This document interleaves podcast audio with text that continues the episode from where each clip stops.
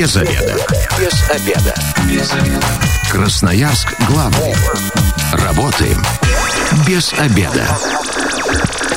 Пришло время для программы «Без обеда», поэтому начинаем. Сегодня у микрофона Наталья Бондаренко. Добрый день. И в гостях у меня клинический психолог Ольга Долганин. Здравствуйте, Ольга. Здравствуйте. Выбрали мы сегодня вот такую тему. Хотим порассуждать, что же такое гаптофобия. Слово сложное. На самом деле, когда начинаешь разбираться, ничего сложного нет. Ольга, расскажите радиослушателям, что это такое. Все-таки заумные такие названия, ну, не все знают. Это боязнь прикосновений. Все-таки страх, боязнь или же э, тут можно сюда же отнести, если человеку неприятно неприятно чужие? Нет, все-таки вопрос неприятности не стоит, именно страх, боязнь. И если мы говорим про фобию либо фобию, это обязательно влияет на всю жизнь. То есть это не просто какое-то ситуативное состояние. Это длится более 6 месяцев. Тогда мы можем говорить о том, что у человека есть гаптофобия. Угу. Вот так, все серьезно. 219 11 10, телефон прямого эфира. Если у вас есть что-то подобное, какие-то, вот мы сейчас будем перечислять, перечислять признаки, разговаривать о том, а, как выявить вообще это заболевание. И дозванивайтесь, можете получить консультацию, ну а также отвечать на наш вопрос, когда вы считаете объятия уместными. Ну, тут, э, я так понимаю, нужно же учитывать, что другой человек как раз, у него может быть фобия, а может он просто не любит Безусловно, обниматься. Безусловно, давайте не будем забивать по поводу культурных моментов. Угу. Не в каждой культуре принято обниматься. Поэтому кто-то относится наоборот к своему пространству. Скажем так, если мы говорим по поводу гаптофобии, это вообще очень э, человек, который невероятно остро переживает э, вторжение в его личное пространство. Вплоть до того, что он не посещает людные места там, где могут до него дотронуться. Поэтому, насколько вопрос уместности, обязательно уточняйте, если вы видите, что, возможно, по внешним признакам человек не расположен к объятиям, можно так спросить, «Э, позволишь ли ты э, обнять себя. Ну, тут опять же, у нас, по-моему, в культуре так не принято. Захотел, по доброте душевной, как да, в тиски. пошел причинять добро, да? Да, да, да. Поэтому здесь все-таки стоит уточнять противоположного человека. Очень часто гаптофобия встречается с людьми противоположного пола, да, особенно часто бывает в случае предыдущего насилия до этого, да, поэтому уточняйте лучше всего. Могу ли я тебя обнять? Простой вопрос. А, гаптофобия – это вообще э, из детства, это может быть приобретенная во взрослой может жизни? Быть приобретенная, может быть с детства, по-разному, может быть даже в случае профессии определенной. Есть врачи, которые могут страдать гаптофобией в связи с определенной спецификой их профессии. Но в основном, на самом деле, эта фобия встречается крайне редко. Как правило, если мы говорим, то э, про социальные расстройства да, в, случае взаимодействия, то там все-таки другие виды, более распространенные. Но такая тоже есть, и, как правило, она в комплексе идет. То есть не одна фобия, они могут бояться и а, толпы людей, они могут бояться и прикосновений, и боятся взаимодействия. То есть, как правило, это некоторый комплекс уже, который мы разворачиваем. А у детей проявляется? Да, конечно, но это э, с точки зрения там, биологии и генетики здесь нет каких-то таких предпосылок, что вот этот больше боится или нет. Все-таки мы говорим, что если у человека есть фобия, то это изначально тревожное мышление. То есть это работа с мышлением человека. У ребенка же в случае, возможно, насилия в детстве, да, может быть, когда прикосновения приносили сильную боль. Да, такое может быть. Ну, а может быть, э, что ну, ну просто не нравится, и вот он начинает там убегать, когда даже родственники приходят, там бабушка, дедушка, дети обниму, а ребенок э, убегает. Здесь нужно какие-то звоночки звонить уже, чем как-то разбираться Знаете, и так далее? нет, я бы не стала. Если это довольно длительный период, бывает такое у ребятишек, когда они не хотят э, там контактов, особенно когда родители, вообще тут недавно прочитала информацию, почему мамы любят детей жулькать, вот это вот все, да, вот вплоть до а, укусов, да, может мама да, да, да, да, да хочется съесть мне своего маленького. Потому что с точки зрения физиологии а, одни и те же зоны мозга возбуждаются, когда мы видим вкусненько и когда мы видим своего маленького. И в этом смысле мы повторяем одно и то же поведение. Для меня это тоже было удивительно на самом деле, потому что за, со мной, за, за собой я тоже это замечала, что вот хочется... Вот и я тоже сейчас сразу вспоминаю, как ребенка своего то покрепче обнимешь, что да, там пожулькаешь, что... что пяточку поцелуешь, что еще вот. что-то. А по факту это одни и те же зоны мозга, которые отвечают за одни и те же вещи. Поэтому а, и, конечно, взрослый, когда хочет, он не всегда соизмеряет силу. И для ребенка приход родственников, особенно тех, кто постарше, вот кто хочет обнять. И кто пореже приходит. Свою... Да, непривычно.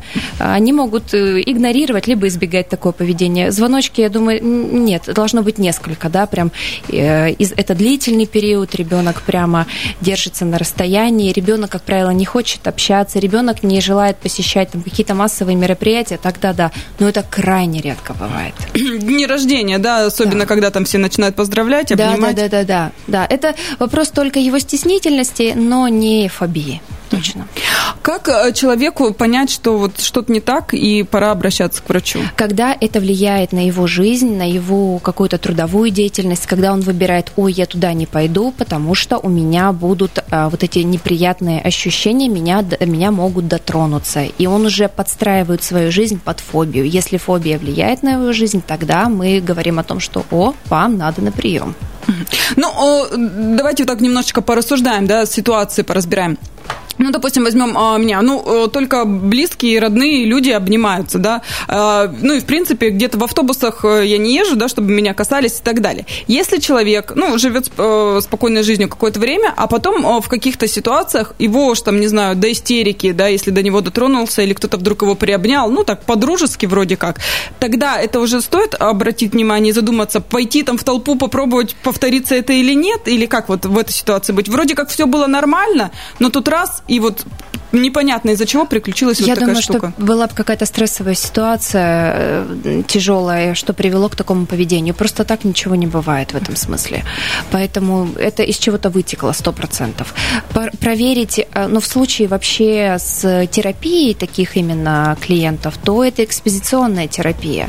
Ну, то есть это мы буквально просим перед этим работая с ним, обучая на техникам релаксации, и просим, давайте вот вы, например, немножко там 2-3 минуты постоите а, в, там, где много людей, да, и почувствуете это состояние, потом уйдете. Потом вы не 2-3 минуты, а 4-5 минут сможете постоять. И постепенно мы увеличиваем время, да, это называется экспозиционная терапия, когда мы просим Привычка, клиента... да? Да, мы просим клиента привыкать к объекту страха. Еще это называется десенсибилизация, снижение чувствительности к объекту страха. И только постепенно. В случае вашего же примера, я думаю, что там был как, было какое-то событие, которое повлияло на это. А, подскажите, вообще э, терапия это долгая процедура? И, и вообще можно ли избавиться вот а, именно? Да, фобии хорошо лечатся. Краткосрочная терапия это до 10 встреч с психологом, либо с психотерапевтом, там уже самостоятельно необходимо выбирать. Э, порой лечится э, гаптофобия и медикаментами, но крайне редко. Все-таки мы будем настаивать на психологической помощи, потому что это выработка определенного там привыкания, определенного нового поведения. А вот на вашей практике случались красноярцы, у которых было, было такое заболевание? Был э, э, пациент, клиент, который, у него был комплекс такой, но вот именно вот одна такая фобия нет. Вот, вот прямо вот она ярко выражена, и только одна нет. Нет. Наслоиться, да, получается, может? Да, то есть изначально может, могло произойти какое-то стрессовое событие, травмирующее событие. Это как результат посттравматического стрессового расстройства. Да? Это может быть насилие, и сексуальное насилие, и физическое насилие, психологическое нет, все-таки про другое. И тогда это уже будет результат.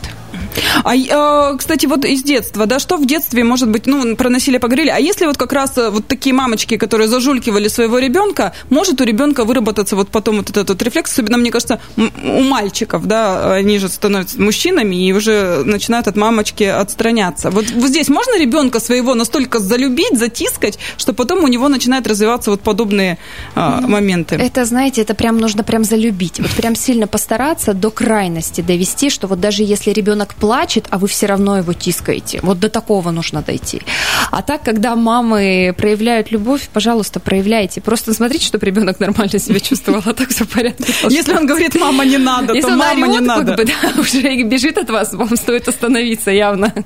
219 11 10 это телефон а, прямого эфира. Дозванивайтесь, когда вы считаете объятия уместными. Ну, вот э, я потому что считаю, что не всегда нужно обниматься, целоваться, тем более в нынешних наших условиях, да, эпидемии. Это это, это совсем лишнее даже порой.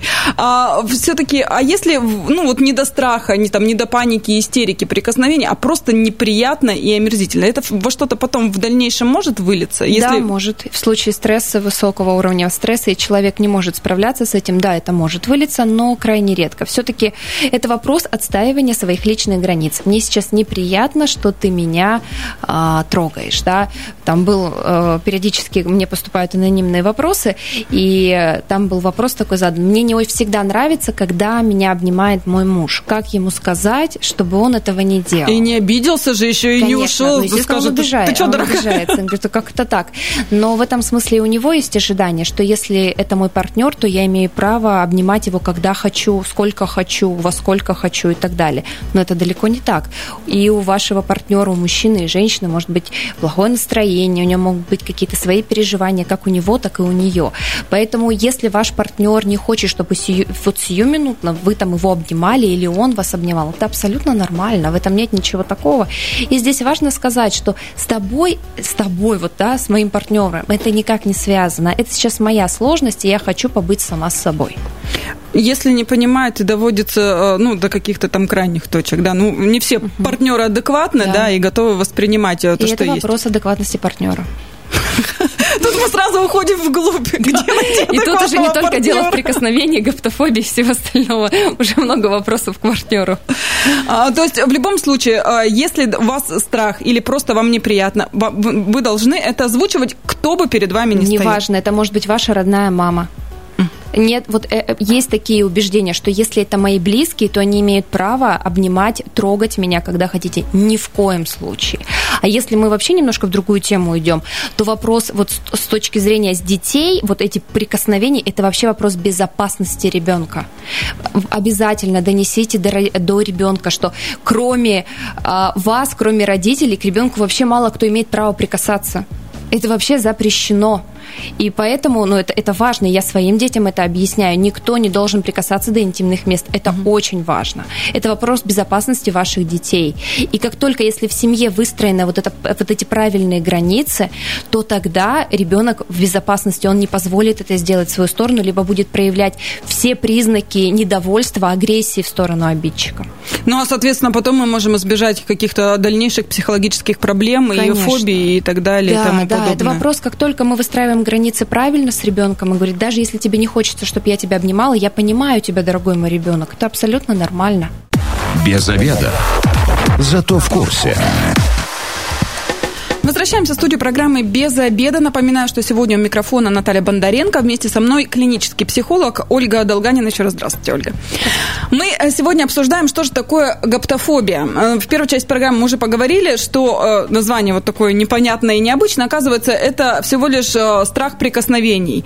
А, но тут нужно не путать. Если вам просто неприятны чужие прикосновения, то это не этот диагноз абсолютно. Это нормально. Абсолютно. В большей даже части это нормально, когда вам вам не нравится, что чужие люди вас трогают. Но, немножечко еще поговорим о гаптофобии. Э, значит, это только с психологом или самостоятельно можно как-то, ну, если человек понимает, что, ну, вот он в такой ситуации находится, тут специалист или самому как-то можно из этой ситуации выйти, найти ну, пути на решения? На самом деле можно все-таки как-то попробовать и устроить себе периодически тренировки, когда вы идете в туда, где когда вас могут случайно дотронуться, я не знаю, поездки в автобусах при в час пик, еще что-то. Но все-таки я рекомендую обратиться обратиться к специалисту. Но мы же не лечим зубы себе сами.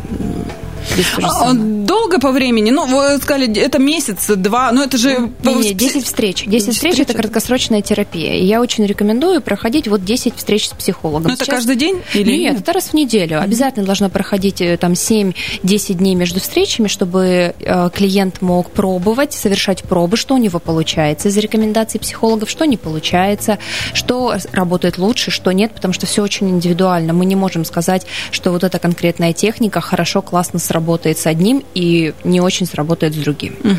Но признаться себе и вообще понять, что нужно к специалисту, это же тоже очень сложно. Ну, конечно, это осознать собственный дефицит.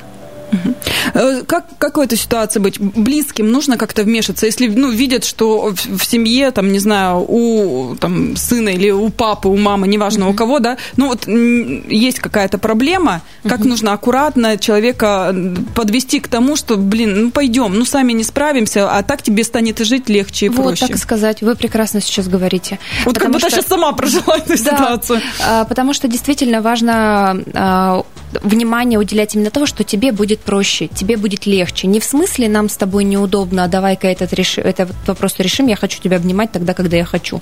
А в смысле тебе будет проще. Но опять же повторюсь, нужно а, бить тревогу тогда, когда страдает вся жизнь человека. Когда человек может отказываться выходить на работу, потому что он сидит и думает, а вдруг сейчас коллега подойдет и похлопает меня по плечу.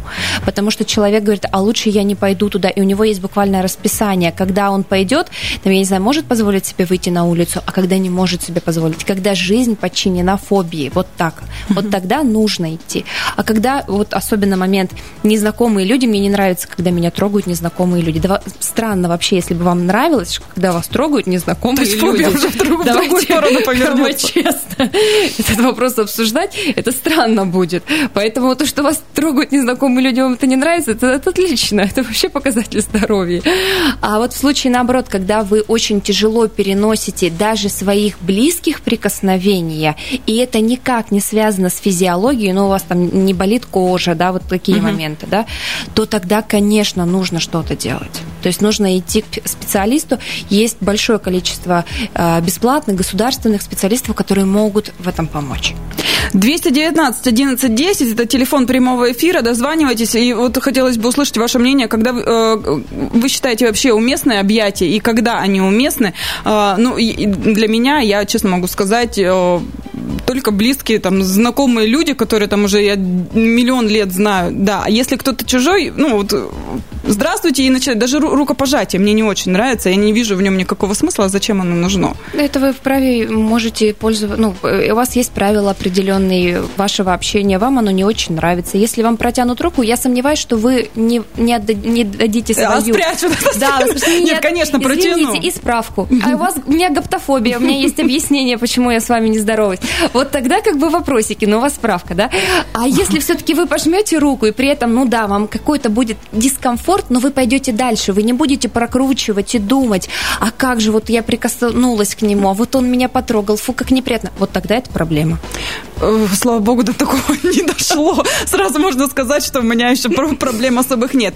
А, э, если вот, допустим, человек ничего не хочет с собой делать, да, а у него вот эта гаптофобия, Стоит ли принимать его таким, какой он есть, или все-таки ну, пытаться как-то э, его из этой вот ракушки выманить и все-таки э, а, какое-то действие провести, чтобы стало легче и ему, и, и нам, окружающим? Ну, если это в семье вот э, такая ну, ситуация вот здесь вопрос, как семья-то страдает. Ну, хорошо, ваш сын не хочет, обниматься с вами каждый день, или там он э, предпочитает довольно сухое общение, но это его право.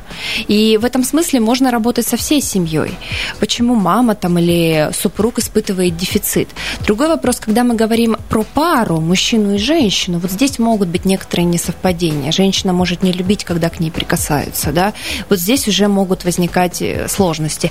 Но тогда возникает вопрос, а как вы сошлись тогда, если для мужчины очень важны, например, прикосновения, а для супруги нет? Как вы тогда смогли вместе построить ну, семью? терпела, не знаю, там любовь, вот эта вот химия, пока, а потом вот настал тот момент, когда все не могу больше терпеть. Вот в случае с гаптофобами там нет, они не, не подчиняются подчиняются этим. Они говорят, нет, я тебя люблю, вот, как бы я так влюблена, но вот руки свои держи при себе.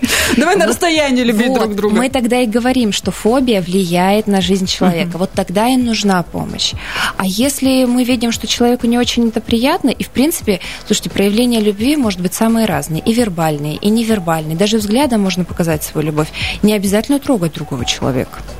219 11 10, телефон прямого эфира. А, вот на ваш взгляд, это вообще нормально?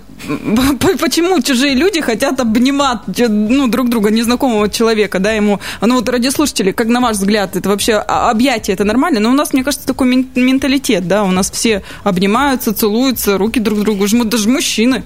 Ну да, возможно, это все идет из семьи. Если в семье принято, при прощании, вот в очень разные семьи, правда, встречаю, и в рамках какие клиенты ко мне приходят, а, в семье бывают, да, наоборот, ну, там, нужно поцеловаться, когда встретились, нужно поцеловаться, когда мы попрощались, а есть семьи, где вообще это не принято. Там клиентка может говорить, что я маму не целовала ни разу за свои 30 лет. Этого ни разу не было просто.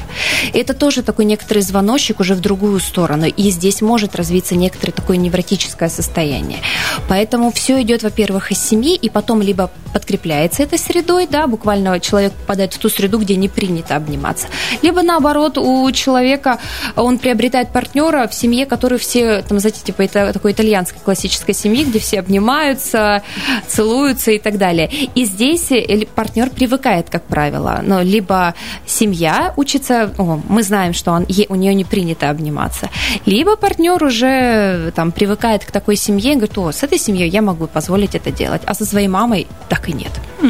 А границы как правильно выстраивать вот в этой ситуации? Если, ну, не, ну, не могу я себя заставить. Хорошо, с мужем э, приняла его, уже э, можно обниматься, целоваться. Если там пошли дальше уже родственники и все его друзья, э, как э, э, правильно донести, чтобы никого не обидеть и меня поняли? В этом смысле вы не сможете контролировать уровень их обиды. Никак.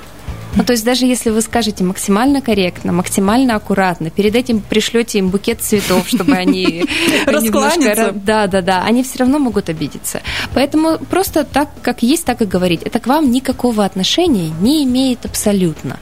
А, мне просто не очень нравится объятие. Вот такой я странный, возможно, с вашей точки зрения человек. Но мне будет очень приятно, если вы будете это учитывать. А потом за спиной они пошли. Они, да, будут за спиной, даже если вы это говорить не будете будете. Хорошо, а терпеть стоит вот это состояние? Нет, не стоит, однозначно. Это ваши границы. Э, вот здесь есть правило. Если границы ваши, значит, защищаете их только вы. Другие люди не обязаны защищать ваши границы. Они не знают, как вам там с вашими границами. Они не знают ваших правил. Они не знают ваших ценностей. И тараканов тоже Конечно, не знают. Конечно, поэтому это ваши границы. Защищайте их самостоятельно. Уместно, да, что мне сейчас это очень неприятно, но дело не в том, что обнимаешь меня ты. Мне, в принципе, неприятно, когда меня обнимают. Поэтому мне было бы очень э, комфортно, если бы мы с тобой просто здоровались за руку. Вот еще такие ситуации бывают, да, когда разговариваешь с человеком, а он э, так как бы невзначай раз тебя то за руку возьмет, там что-то, а вот слушай, или там по плечу похлопает, mm-hmm. или что-то еще. Если вот такие, такие моменты тоже напрягают, и они не нравятся, и да, здесь тоже только говорить... Ну, и... здесь только вопрос, можете ли вообще избежать общения. Не обязательно об этом говорить. Если вы можете избегать общения с этим человеком, ну, вам не обязательно с ним общаться 24 часа в сутки, либо вообще нет необходимости с ним встречаться. Не знаю, коллега, который живет там, работает в соседнем офисе, и все. Но если все-таки вам этот человек вам нужно по общению, можно так и сказать, слушай, я не очень комфортно себя чувствую, когда ты прикасаешься ко мне. Мне важно, чтобы этого не было. Вот такая вот, немножко у меня есть такой тараканчик. Мне было бы очень приятно, если бы ты его учитывал. Вот я сейчас сижу с вами, как будто ко мне подошел коллега и вот так вот сказал, и я вот, мне кажется, я бы так задумалась. И этом смысле... в порядке, коллега. Да, но... У нас просто, наверное, не привыкли к такому общению. Вообще и... не привыкли угу. отстаивать границы. А, в принципе, непривычно, ой, а что это ему неприятно может быть от моих прикосновений? Потому что я это ж я, я ж ничего плохого. Я ж доброй души человек. Я ж ничего плохого не хочу. Я ж ничего такого абсолютно. Я столько с благими... Я только поддержать. Даже поддержку нужно оказывать по большей части тогда, когда они просят. Но мы любим причинять добро. И в этом смысле важно говорить собеседнику нашему, что вот, к сожалению, мне это не очень комфортно. Мне приятно твое общество. Мне так классно с тобой разговаривать. Столько интересных тем. Но, пожалуйста, можно Руки держи при себе. А, не прикасаться, потому что я не очень сильно это люблю. Это связано исключительно со мной и никак с тобой. Но о, к вам, когда на терапию о, люди приходят, вы вот это им объясняете, они потом практикуют, да. они видят отдачу? Какие-то отзывы по этому поводу Однозначно. они слышали? Ну, во-первых, э, среда не сразу привыкает окружение, потому что им нужно привыкнуть к этому и понять, что оказывается теперь правила взаимодействия с этим конкретным человеком изменились. Теперь его трогать где угодно нельзя и когда ты хочешь. Поэтому э, среда может привыкать, да, и я обязательно говорю, могут быть возмущения, могут быть недовольства, и это нормально. Вы поменяли правила игры, дайте людям привыкнуть. Но потом проходит время, и уже все окружающие знают, да не надо ее трогать, себе дороже, вот и все. То есть а, самое главное не молчать в этой ситуации. Однозначно, это точно. Избегающее поведение помогает только в самых критических ситуациях, а так нет. Если человек очень э, дорог, но он не понимает, ну вот бывает же такое, да, все тогда выход один, если, допустим, это пара. Нет, я бы не стала говорить о том, что все тогда дом разрыв, и это угу. имейте в виду. А, если нельзя договориться вдвоем, можно обратиться к семейному специалисту, попробовать договориться совместно. И здесь важно задать себе вопрос и своему партнеру, и себе, а на что я готов, чтобы сохранить эти отношения. Готова ли я порой а, ну, буквально э, свыкнуться с тем, что иногда меня будут обнимать не всегда, когда я хочу. Либо готов ли мой партнер, э, когда ему хочется меня обнять, все-таки держать себя под контролем и помнить, что меня не, порой надо спросить об этом. Это вопрос только, насколько они готовы идти навстречу друг другу. Порой кто-то вообще не готов идти это делать. А, ну вот э, это если семья, да, тут понятная там любовь и так далее. А угу. если это э, бизнес, партнеры, и э, очень там большие контракты на большие деньги, а тут он трогает, а мне это не нравится. Ну, как... на самом деле там вообще даже проще. Это же вопрос контрактов и правил, которые вы изначально создали с партнером. Поэтому вы просто садитесь как два взрослых человека и обсуждаете это, что вот это дозволено, а это нет. Здесь даже на самом деле проще. Здесь правила жестче можно выставить, в отличие от семьи, где правила очень гибкие и плавающие. То есть здесь э, тут э, как раз тот момент, когда нужно четко ртом произносить все ртом. слова. То есть все донести до человека, а там уже э, должно все нормализоваться. Э, в этом смысле нет гарантии, что нормализуется абсолютно. Мы не знаем, как у него там в черепной коробке это отыграет. Но у нас есть, мы можем контролировать только наше поведение. И я сделаю то, что от меня зависит. А как это дойдет до него, не могу давать гарантию. Угу. Но давайте тогда сейчас э, некий такой итог э, подведем, чтобы не было гаптофобии. Нужно изначально родителям как-то с детьми какую-то работу проводить учитывать э, вообще вот эти личностные, физические буквально границы ребенка. Порой ребенок не хочет, чтобы его обнимали. Порой ребенок даже не хочет, чтобы его поддерживали, когда он рыдает. И такое бывает. У меня такой сын, да, когда я вижу, что он плачет, и ну, там какая-то истерика у него происходит, и я понимаю, что мне не нужно его сейчас успокаивать. Он не хочет этого. Я задаю только один вопрос. Тебе сейчас моя поддержка нужна? Мне нужно сейчас быть рядом? Он орет, нет, все, я выхожу. Даю ему 5-7 минут, он успокаивается и вот с таким возвращается обратно. Он успокоился. Теперь он готов к поддержке. Теперь он готов к поддержке. Все. И я даже говорю, ну, хорошо, не, не надо, значит, не надо. Ну, как хорошо быть нет. клиническим психологом, да, сразу умеешь разговаривать с детьми, все границы расставил, все, все, все четко. Это так кажется, но по факту примерно те же сложности, просто чуть-чуть больше навыков и знаний. Поэтому в случае с детьми, пожалуйста, учитывайте, да, этот вопрос. Обязательно, если вы видите, что не очень приятно, особенно, знаете, это касается больше старшего поколения, поколения, там, где границы еще больше размыты между бабушками, там, дедушками, они вот видят внуков и вот-вот прямо вот дайте мне их. Учитывайте это просто. Можно попросить буквально, если мы видим, ой-ой-ой, все, хватит, хватит, там уже ребенок красный, да, от объятий. Сглаживайте эту ситуацию. Подождите, подождите, он уже не дышит. А, а если произошла вот, ну, трагедия, да, было какое-то там насилие, да, тут э, только к специалисту сразу, чтобы... Исключительно, исключительно. Прям, пожалуйста, пожалуйста, нельзя это. Есть э, анонимные линии, да, куда можно обратиться. Не, э, не отказывайте себе в помощи, обращайтесь за помощью. Не нужно ждать какого-то там крайней ситуации. Специалисту будет еще сложнее это все разруливать. Если случилось насилие, обязательно обращайтесь к специалисту. Сейчас, правда, есть доступ и к государственным психологам, и к негосударственным, и к частным. Делайте это. Это действительно очень важно. Зачем копить это дело? Мы сейчас живем не в средние века.